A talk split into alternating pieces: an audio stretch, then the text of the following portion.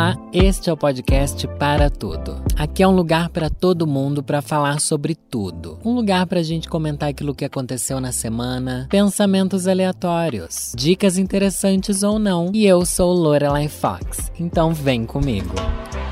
Ah, Boninho, por que me matastes, Boninho? Gente, hoje é quinta-feira, tô gravando na manhã da quinta-feira porque começou uma reforma de novo aqui no meu, no meu prédio e eu já tô surtando na primeira semana de trabalho, tá? Porque para eu gravar isso daqui tá um pesadelo. Tá um pesadelo, gente. Estou vivendo um pesadelo de barulho, então se vazar alguma coisa aqui, eu tô pegando o horário do meio que que eu senti que eles deram uma paradinha para eu conseguir gravar. Mas se começar barulho de novo, se vazar alguma coisa e tal, tem hora que fica muito alto, eu tenho que parar, mas às vezes é mais de leve, daí eu vou tentar conseguir, tá bom? Mas já conseguindo na força do ódio, como tudo aquilo que a gente vem conseguindo nos últimos anos, né? Na força do ódio, do arrependimento e de pensar por que eu mereci passar por isso.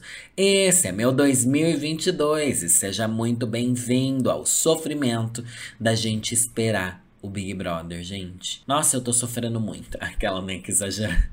Ai, se todos os meus sofrimentos fossem. Mas é que na verdade a gente tá sofrendo do Big Brother como quem sofre de uma abstinência da única coisa que pode te fazer bem nos últimos anos de pandemia. Sabe? Aí já voltou o barulho. Tá, tá ouvindo o barulho? Só que esse é o barulho leve. Eu vou tentar, vou tentar passar por cima dele. Tava eu conversando com o meu amigo, o Francisco Junqueira. E. Ai, tava ali de papinho, né? Não sei o que. Conversa vai, conversa. Mentira, né, papinho? A gente troca três palavras por semana, mas vamos lá. Daí ele falou assim: ai, você não vai entrar no BBB? Não vai entrar? Daí eu falei: nunca que eu ia ganhar. Porque ele chegou falando que eu ia ganhar o BBB, né? Daí eu, eu pensei assim: nossa. Como será que é a cabeça das pessoas que, que acham que podem ganhar o BBB, né? Eu, eu queria entender. Porque lembra que eu fiz um vídeo aqui, um vídeo não, um podcast, eu tô em outro meio de comunicação. Lembra que eu fiz um podcast, acho que foi o último, inclusive, ou penúltimo, não sei, falando sobre sorte. Que eu sempre acho que eu não vou ter sorte e que me deixa é como é que eu vou falar? Me deixa até assus... maravilhado, na verdade, não assustado. As pessoas que acham que vão ganhar as coisas, que jogam na Mega Sena acreditando na chance de ganhar, ou num concurso de shopping, ou comprar uma rifa, tipo, não, vou ganhar. Eu sempre fico assim, não não se ganha coisas. A vida é uma constante maré de perder coisas. Ai, gente, que horror. Mas daí falei assim: ai, Francisco, eu nunca que ia ganhar. Daí ele falou: claro que ia. Você, olha só a descrição do Francisco. Você é engraçado, debochado e tem algum tipo de desconforto com desordem. O caos ia suplantar sua preguiça de conflito e você ia virar o demônio do bem. O país ia te amar, mas não ia mesmo. Não ia porque existem três coisas que iam acontecer. Ou ia ser completamente invisível, o que talvez fizesse eu chegar mais na frente do jogo. Ou eu ia realmente surtar e começar a brigar com as pessoas e, e xingar e me descontrolar do nada, porque eu sou uma pessoa que me descontrola do nada. Só que eu não exteriorizo em momentos normais talvez no Big Brother eu colocasse para fora e seria um problema para mim. É, ou então eu ia ser uma pessoa completamente cancelada por me unir a pessoas piores ou tão ruins quanto eu. E lá dentro imaginar que as coisas estavam, ah, tá tudo bem a gente falar essas besteiras e na verdade a gente estava completamente errado e podre, sabe? Só que eu fiquei pensando também que hum, existe uma coisa no BBB no BBB e de, da gente se imaginando no BBB, né? Porque quando a gente assiste o BBB, a gente fica se imaginando. Tô aqui abrindo meu Twitter porque eu quero ler um negócio que eu postei esses dias, tá bom? Pera aí, só um minutinho. Eu acho que às vezes a gente quer entrar no Big Brother porque a gente porque dentro da nossa vida nós somos protagonistas, né? A gente é protagonista de tudo aquilo que a gente vive. É como se a nossa vida fosse um grande filme e a gente fosse o Leonardo DiCaprio. Não olhe para cima. Eu preferia ser no Titanic, né? Tudo bem que ele morre congelado, mas. E, e também é um filme. É, o Titanic é um filme mais esperançoso do que Não Olhe para Cima, mas enfim. A gente se sente protagonista. A gente enxerga todas as histórias que a gente vê e que a gente convive como se a gente fosse um dos personagens centrais das tramas, né? E a gente acha que tem essa necessidade natural e é por isso que a gente acha, ou deveria achar, eu acho que o certo é, de, é achar que entrar no Big Brother a gente teria algum destaque e a nossa trama seria legal, sabe? Mas não é todo mundo que é assim. Se bem que no final das contas, todo mundo no Big Brother acrescenta um pouquinho, né? Pode não acrescentar do jeito que a gente esperava ou que a gente quisesse que acrescentasse, mas eu acho que traz ali um, uma coisa boa. Eu acho que. Então talvez seja. Mas claro que, ó, existem Kerlines e existem Juliettes, entendeu? Existem tramas e tramas. Existem Gil do Vigor e existe. Quem outras pessoas irrelevantes que passou no último BBB? Sei lá, Projota. O Projota não foi tão irrelevante, quisera ele ter sido, né? Mas então. Mas no final das contas acabam sendo sim protagonistas de alguma maneira, em algum momento, né? É. Mas daí eu tava lá no Twitter, o que, que eu ia falar? Vi um tweet que a pessoa falava assim: Deixa eu te ensinar uma coisa para vocês. Se tá sentado numa mesa onde falam mal de todo mundo, quando você levanta, o assunto é você. Vai achando que a vida é esse mar de flores cor-de-rosa. Eu discordo. Eu discordo. Eu acho que a, a gente tem essa mania de achar que os outros falam mal da gente é, quando na verdade ninguém se importa com você. As pessoas não querem falar de você porque, porque é irrelevante. Sabe? A verdade é. O que eu sinto sobre a vida é isso. O quanto todo mundo é irrelevante. Daí eu retuitei falando assim. Mas eu sempre penso que às vezes a gente é tão irrelevante que não tem nem quem fale mal da gente. Na maior parte das vezes, ninguém nem lembra da nossa existência, nem pelo bem, nem pelo mal. Eu acho que para a grande maioria das pessoas a gente é isso. Isso me dá uma bad vibes? Talvez, porque também ah, os outros falarem mal da gente não deixa não deixa de ser uma forma de ser protagonista, né? Que é o que a gente quer, o que a gente precisa. Isso me traz a um outro pensamento. Esse outro pensamento me faz muito mal. Esse de ser irrelevante nas histórias e blá blá blá. Eu acho que eu já cresci tanto com isso que eu não, não tenho um problema com isso. Mas quando me bate o pensamento de será que eu sou a prioridade de alguém? Porque quando você é a prioridade de alguém, você é protagonista na vida de alguém. Você é um dos protagonistas, pelo menos. Daí eu fico me perguntando isso mesmo. Será que eu sou prioridade? E isso me bate uma bad vibes. Porque eu sei as pessoas que são prioridades para mim e tal. Talvez eu seja prioridade para minha mãe, pro meu pai, não sei. Talvez eu seja, espero que seja pro meu boy né, para alguns amigos. Mas será que a gente é mesmo? Será? Não sei. Gente, aconteceu uma coisa na minha vida que eu, eu, nossa, eu realizei um sonho meu, um sonho antigo, um sonho que eu pude revisitar. Foi assim: fui numa livraria, fui numa livraria e falei, ai, quero gastar. Quero gastar na livraria, quero comprar algum livro assim que. Quero comprar um livro pela capa. E contra todo o ensinamento da autoajuda. Antes de existir coaching, existia essa autoajuda, como é que é? Ditados populares. Não deixa de ser um coaching autoajuda, ditados populares, né? E um deles fala: não jogue um livro pela capa. Mas eu fui à livraria disposto a julgar os livros pela capa e falar: hum, ah, esse daqui vou levar. Ah, eu vou levar esse daqui, gente. Tudo bem se eu levar esse? Ah, eu vou levar. E daí hum, eu comprei nada mais, nada menos do que o Guinness Book. Gente, eu sempre quis ter um Guinness Book. Só que é, é, engraçado o Guinness Book, se você não sabe Guinness Book, é o livro dos records.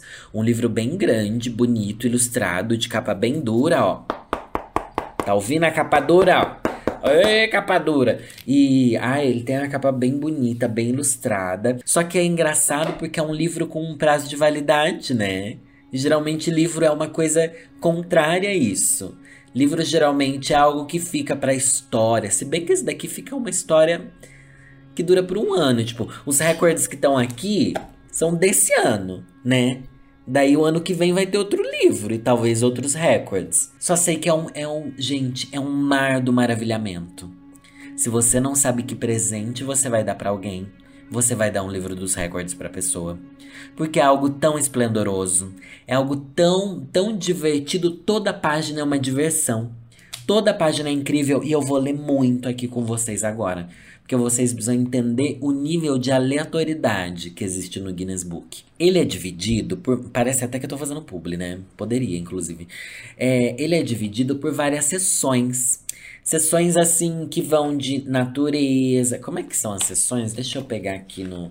Falar direito, né? Vou ensinar direito. Olha só. Meio ambiente, seres humanos, aventuras, mundo natural. Mundo natural é um nome estranho, né? De dizer Mania de Records, Aventuras, Jovens Recordistas, Cultura Pop. Ai, vamos ver Cultura Pop? Já vamos para a página 188. E é sobre isso. Ai, já tem um Pikachu imenso aqui, meu Deus, que eles estão falando de, de, de Pokémon. Série de videogame RPG mais vendida. Ai, amo, já chegou lacrando Pokémon, gente, vamos que vamos. Até 28 de 9 de 2020, a série Pokémon já havia vendido 368 milhões de unidades, de acordo com a VG Charts. O fenômeno criado em 1995 pelo designer de videogames Satoshi Tajiri deu origem a um império de games, filmes, mangás, cartas colecionáveis e produtos licenciados. Nesse relativamente curto espaço de tempo, a marca faturou 100 bilhões mundialmente, sendo uma das mais lucrativas, se não a mais. Franquias de mídia de todos os tempos à frente de gigantes como Mickey e Star Wars. Gente, é muito legal ser fã de Pokémon. Olha só, em novembro de 1999, Pokémon se tornou o primeiro videogame a estampar a capa da revista Time. A matéria da revista semanal alertava para o, os riscos da Pokémania e a capa trazia Poliwhirl e amigos no lugar dos onipresentes políticos e celebridades. Gente, por que, que escolheram Poliwhirl? Eu lembro dessa capa de Pokémon. Olha, em 99, quantos anos que eu tinha? 7, 8, 9. Tinha 12 anos de idade, estava no auge da minha mania por Pokémon. E eu fiquei pensando, juro, eu passei muito tempo pensando. Primeiro, eles escolheram Pokémons em 3D para ilustrar a capa. E esse Pikachu em 3D é horrível. E o Poliwhirl, gente, eu nu ninguém nunca vai entender porque Poliwhirl era uma foi a escolha, sabe? Não faz sentido. Enfim, tem uma página inteira dedicada a Pokémon. Vamos ver o que mais eles falam.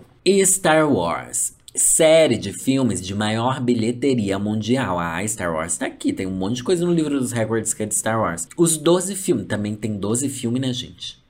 Tem 12 filmes também, se não juntasse muita, muita bilheteria. Os 12 filmes de Star Wars arrecadaram junto 10. O que, que número que é esse? Milhões, bilhões. 10, 10 bilhões 320 milhões 189 mil 178 até dia 16 de 3 de 2021. Segundo TheNumbers.com, esse resultado inclui relançamentos e edições especiais, baseadas em três trilogias principais conhecidas como Saga Skywalker. A série Star Wars conta com a duradoura história da luta entre os Jedi e os Siths e uma galáxia muito, muito distante. Ai, muito chique. Agora saímos de Star Wars para máquinas de lavar roupa. Até 5 de 8 de 2019, o engenheiro aposentado Lee Maxwell, dos Estados Unidos, possuía 1.350 máquinas de lavar distintas, de engenhocas de torcer feitas com madeira a eletrodomésticos brancos modernos. A coleção fica abrigada em dois celeiros convertidos em sua casa em Eaton, Colorado, Estados Unidos alguém coleciona máquina de lavar roupa. Não é maravilhoso? Gente, por que, que alguém coleciona máquina de lavar roupa? E outra, a, a coleção não está no museu. Está na casa de uma pessoa. Dois celeiros, tá bom? Dois celeiros.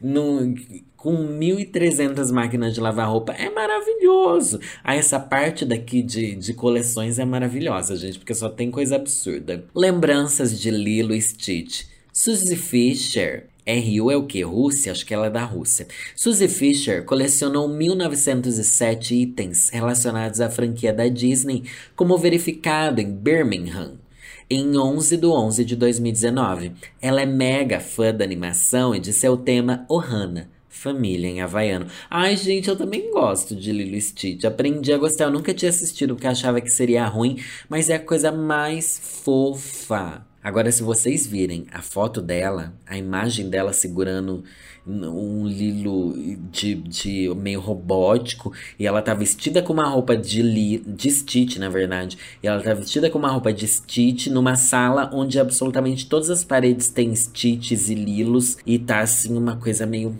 bizarra, né? E agora a gente vai descobrir qual é o maior lixão oceânico. Gente, é quando eu vou pro Rio de Janeiro, a louca. Eu sou o grande lixo flutuante. Vamos que vamos. Maior lixão oceânico. O Giro do Pacífico Norte é um vasto vórtice formado pelas correntes marinhas que gira lentamente entre a América do Norte e a Ásia. Lixo flutuante se concentra no seu centro, numa área pouco maior que o estado de Minas Gerais. Gente, é um, é um território com lixo maior do que Minas Gerais, conhecida como o Grande Depósito de Lixo do Pacífico.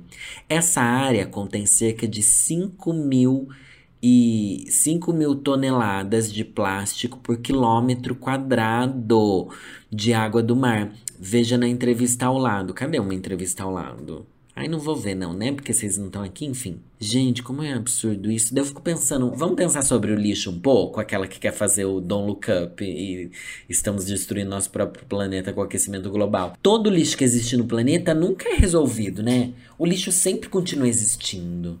Nada se cria, tudo se transforma. Daí, nossa, tudo a ver nessa frase, mas também é um ditado popular que é verdadeiro pro lixo, né, gente? Daí tem gente que dá soluções. Ai, vamos incinerar o lixo. Gente, incinerar o lixo vai fazer muita poluição. Se bem que gera energia também. Eu acho que essa é uma boa alternativa pro lixo, você gerar energia com a combustão do lixo.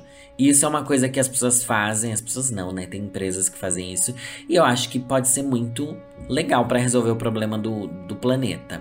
Mas não sei o nível de poluição que isso gera. Outra coisa que eu já vi gente falando foi: ah, joga pro espaço.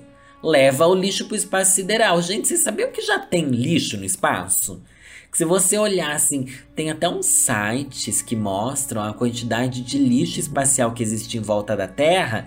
É como se a gente tivesse uma segunda crosta de planeta em volta da gente, de tanto lixo que existe no espaço aqui na órbita da Terra, sabe? Rodando, rodando, rodando por ali. É um caos o espaço já. E daí, como é que você quer ser bem visto pelos alienígenas se você já tá poluindo espaço? Entendeu? Eu não sei a solução para os lixos. Eu não sei. Tô aqui falando, tipo, como se eu soubesse, mas eu não faço a mínima ideia. Mas eu sei que a solução existe.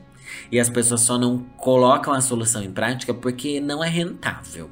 É igual essas energias que são energia limpa, sabe? Carros que não poluem e tal. Isso tudo já existe. Um monte de tecnologia para salvar o planeta já existe.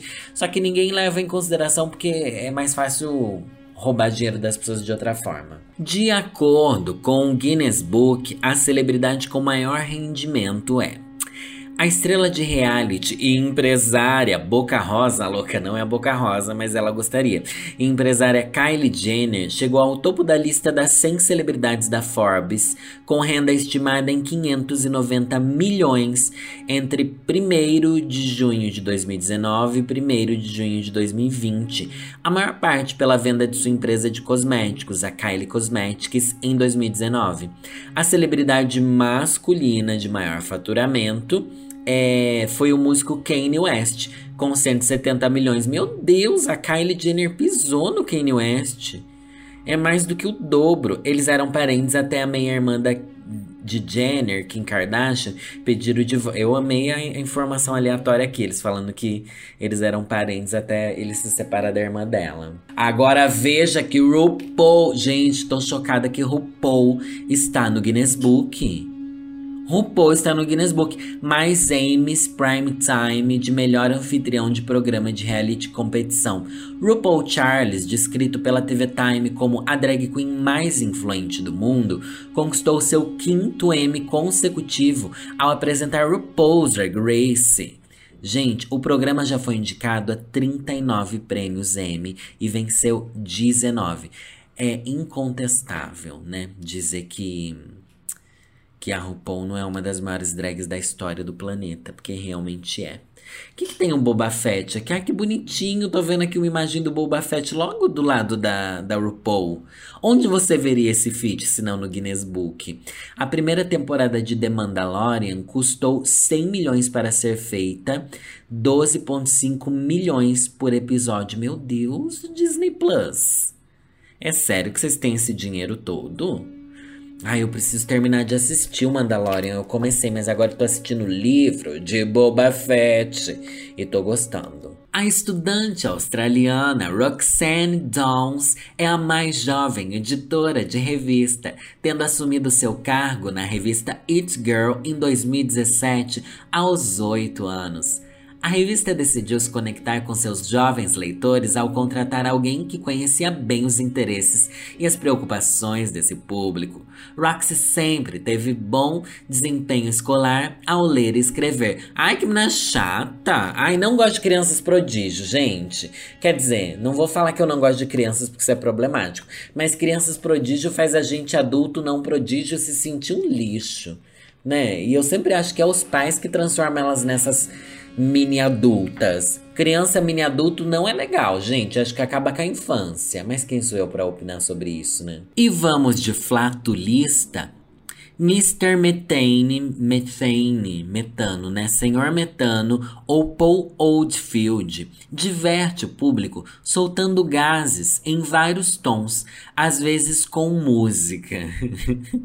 Sua primeira apresentação paga na TV como flatulista ou peidorreiro, vamos, vamos traduzir aqui, né? Flatulista é muito pouco, peidorreiro foi em dezembro de 1990. Em outubro de 1991, ele largou seu trabalho de condutor de trem para entrar na Equity, sendo flatulista de mais longa carreira.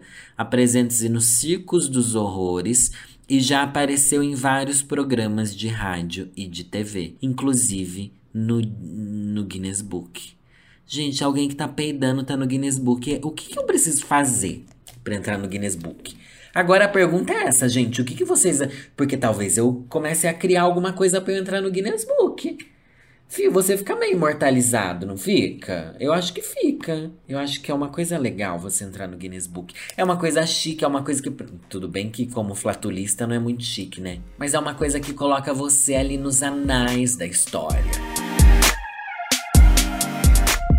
Eis que eu tava pesquisando o que, que eu ia ler aqui hoje, daí eu abri um livro que é Crônicas para Ler em Qualquer Lugar, do Gregório do Vivier, Chico Sá e Maria Ribeiro. Eu já li aqui alguma crônica desse livro, daí eu passei por uma que fala de Ritalina, gente. E eu percebi que eu nunca contei uma história que eu tenho com Ritalina.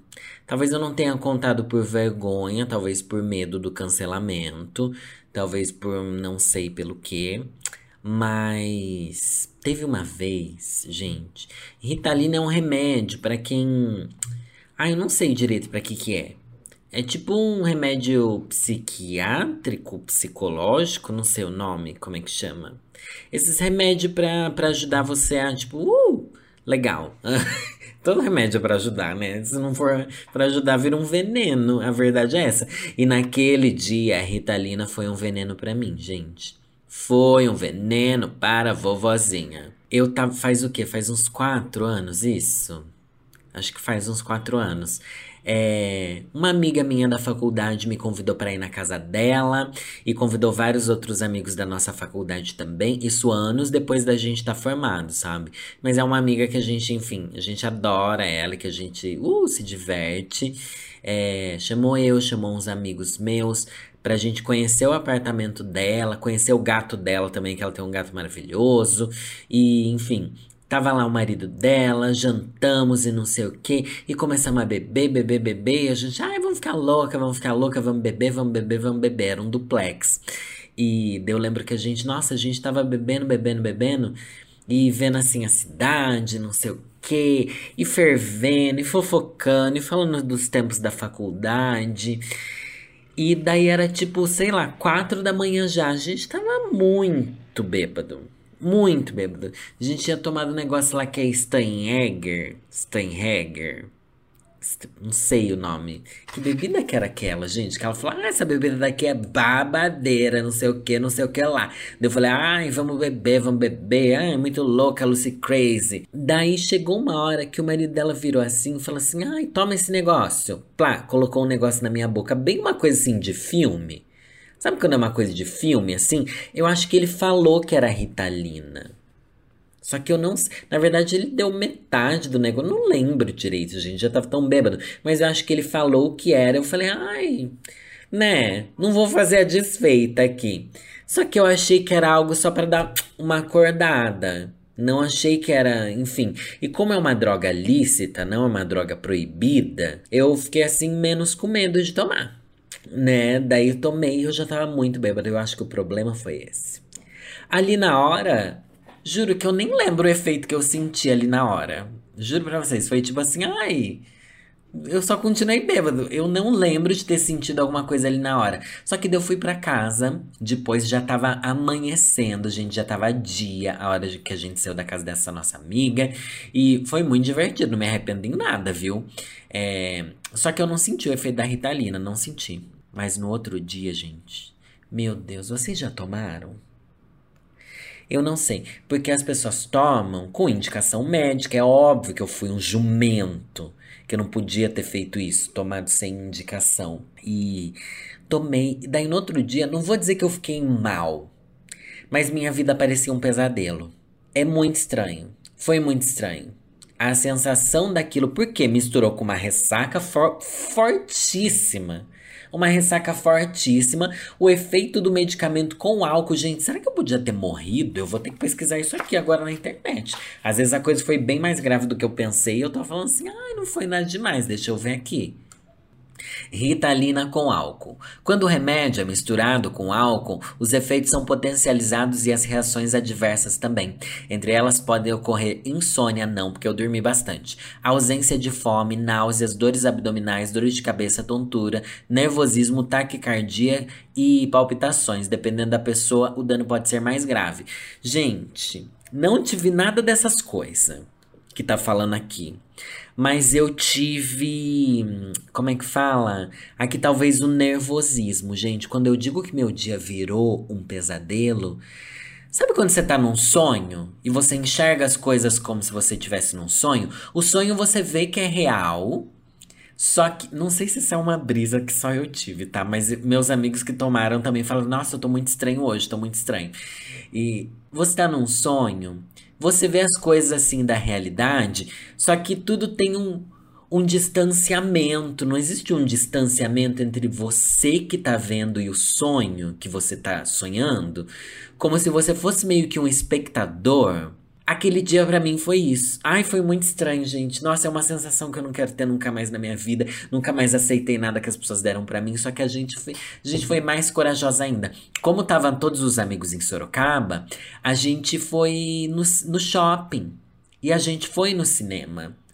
E eu com aquela sensação de pesadelo no cinema, tudo tava assustador para mim. Não assustador tipo pesadelo de medo, mas aquele sonho desconfortável de uma distância entre a realidade e você. E parecia que tudo tava lento na minha cabeça, meio tuns, tuns, tuns, tuns. Um lento estranho, um lento tipo, estou observando o que eu estou fazendo, sabe? Não sei. Não foi legal. E, e pior, a gente foi assistir filme. A gente foi no cinema. E eu ali na bed da Rita Lee.